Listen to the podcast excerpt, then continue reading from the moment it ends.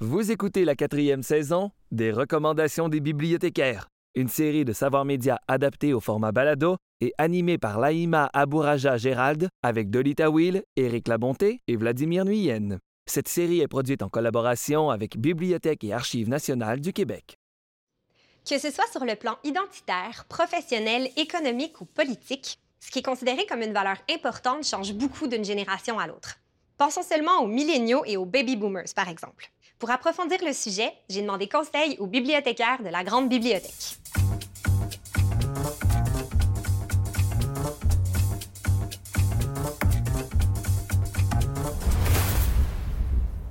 Dolly, pour aborder le choc des générations, tu nous suggères une BD et un roman.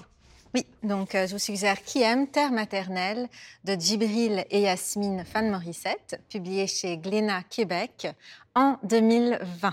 Alors, Kiam est une bande dessinée qui euh, fait le portrait en fait de trois générations euh, de femmes d'une même famille d'origine vietnamienne. Le choc des générations en fait s'opère entre la grand-mère et la petite fille.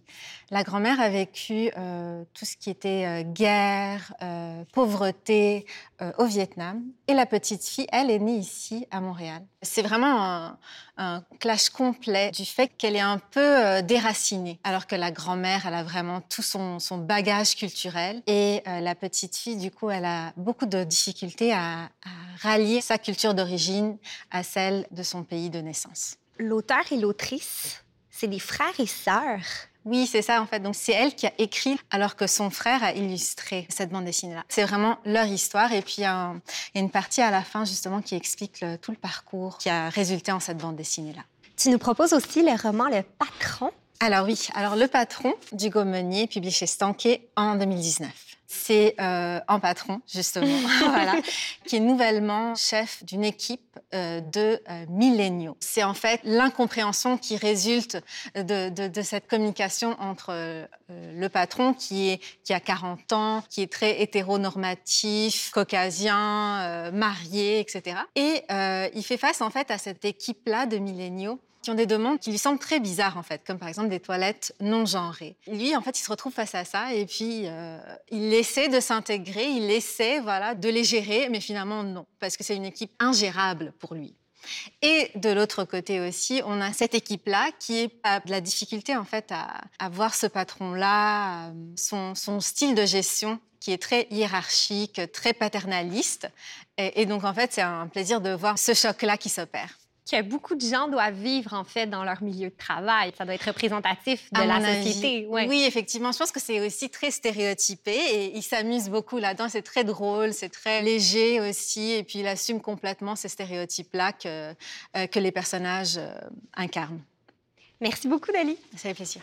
Vladimir, pour aborder le choc des générations, tu as un ouvrage à nous proposer. Oui, c'est Le choc des générations de Carole Alain. Cet ouvrage en est à sa dixième édition. Donc, euh, on y retrouve euh, la génération silencieuse, euh, les baby boomers, les générations X, Y, Z et les tout nouveaux alpha. Carole Alain est conférencier et formateur en gestion de ressources humaines. Avec ce livre, il fait une étude sociologique sur euh, les générations qui pourrait être utile pour les personnes dans le milieu de l'éducation, en politique, dans le marketing, bien sûr, et dans euh, les organisations, donc euh, dans le milieu du travail. Bien que chaque génération soit socialisée par euh, divers événements, elles ne sont pas homogènes. Euh, mais elles ont quand même leurs caractéristiques, euh, leurs comportements, leurs attitudes propres. Connaître les différents traits des générations nous permet de mieux les comprendre, mieux s'adapter et d'établir un dialogue tant dans le milieu du travail que dans l'éducation. Ça me semble être un ouvrage tout à fait d'actualité. Merci beaucoup, Vladimir. Tout à fait. Merci. Éric, pour aborder le thème du choc des générations, tu nous proposes une sélection de films d'ados de différentes époques. Oui. Par exemple, en 55, j'ai amené La Fureur de vivre de James Dean. On voit le personnage de Jim qui arrive dans une nouvelle ville, qui essaye tant bien que mal de se faire des amis, ou est-ce qu'il est pris dans une famille dysfonctionnelle à une époque où on n'avait pas le droit de divorcer. Puis lui-même rencontre Judy, qui est jouée par Nathalie Wood, qui elle-même est prise dans une famille dysfonctionnelle, puis il retrouve un troisième personnage. Euh, puis ils se retrouvent toutes les trois en rejet des adultes où ils sentent que les adultes ne les comprennent pas. Ce film-là est emblématique parce que ça fait changement des comédies euh, d'ados euh, très légères, mais là, on tombe dans les problèmes conflictuels entre les générations.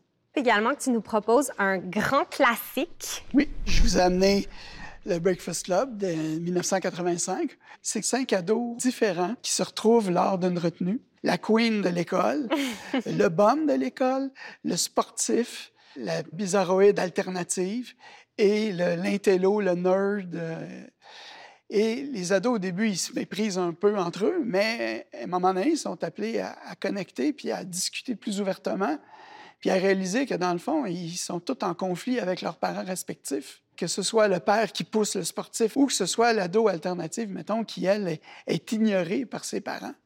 Un autre film que tu nous proposes, euh, on s'en va à LA, donc dans un quartier un peu plus euh, défavorisé. Oui, Boys in the Hood. Un film de John Singleton, qui lui-même avait vécu à l'époque dans un quartier euh, défavorisé. Ça donne un portrait très réaliste le jeune personnage de Trey, joué par Cuba Gooding Jr., il est élevé à l'adolescence par son père, qui est joué par Lawrence Fishburne. Et lui, il essaie d'y inculquer des valeurs euh, pour être capable de fonctionner dans la vie et de pas nécessairement tomber dans la délinquance. Mais Trey, ses amis, il y en a qui sont délinquants. Puis délinquants, pas juste qui vendent de la drogue, délinquants avec des fusils. Puis lui, il faut qu'il résiste à ce qu'on appelle à la pression des pères. Puis c'est pas évident, mais ses amis le respectent pareil parce qu'ils le considèrent comme son ami, même s'il s'habille pas tout à fait pareil avec le code de la rue, mais ils connaissent les codes de la rue. J'ai amené aussi Ghost World, qui est une ado anticonformiste à l'époque pré-cellulaire. Euh, elle sait pas trop vers quoi se retourner. Elle a toutes les interrogations qu'on a à la fin du secondaire, qu'on sait pas trop quoi faire dans la vie. Puis elle rencontre un monsieur qui est collectionneur de vinyles de 78 tours, qui lui non plus ne connecte pas avec 99% de l'humanité. Et juste le fait d'avoir rencontré un personnage qui collectionne des artefacts des années 50, elle trouve ça en quelque part fascinant. Ça, y ouvre un monde marginal d'un autre âge, d'une autre époque. Alors, elle voit un peu qu'est-ce qu'elle pourrait devenir plus tard, puis elle se cherche à travers ça. C'est un film culte euh, à, tout sens, autant au niveau des acteurs, du scénario, de la direction. Puis c'est aussi adapté d'un roman graphique de Daniel Klaus. Et tu nous proposes également un film québécois, La disparition des Lucioles. Très beau film. Très beau film euh, qui montre une fille dans une ville de région euh, qui arrive à la fin du secondaire. Puis elle a une période de sa vie où elle est exaspérée par tout. Elle dit elle-même, je vais arracher la tête à tout le monde, même à ses amis. Puis elle rencontre un gars pas de son âge, qui est un gars probablement dans la trentaine. Il y a une dynamique, une amitié qui s'installe entre les deux. Puis on voit aussi qu'elle est confrontée aux adultes autour d'elle, puis qu'elle veut pas devenir une adulte, elle est vraiment en rejet, mais qu'elle voit bien qu'elle est obligée de vieillir en quelque part. C'est intéressant de voir dans tes suggestions que qu'on soit une adolescente ou un adolescent en 1950 ou en 2018, il y a beaucoup de points communs, en fait. Oui, tout à fait. Merci beaucoup, Eric. C'est des très belles suggestions. C'était les recommandations des bibliothécaires, une série adaptée au format balado, animée par Laïma Abouraja Gérald, avec Dolly Tawil, Éric Labonté et Vladimir Nuyen. Merci à toute l'équipe. À la réalisation et au montage, Charles Massicotte. À la direction de production, Michel Sabourin. À la coordination de production, Camille Renault. À la coordination de post-production, Stéphanie Basquin. À la prise de son, Serge Bouvier. Au mixage sonore, Michel Marié. À la production déléguée, Véronique Gaba. À la production exécutive, Nadine Dufour. Avec la participation de Jérémy Desbiens. La série Les recommandations des bibliothécaires est produite en partenariat avec le gouvernement du Québec.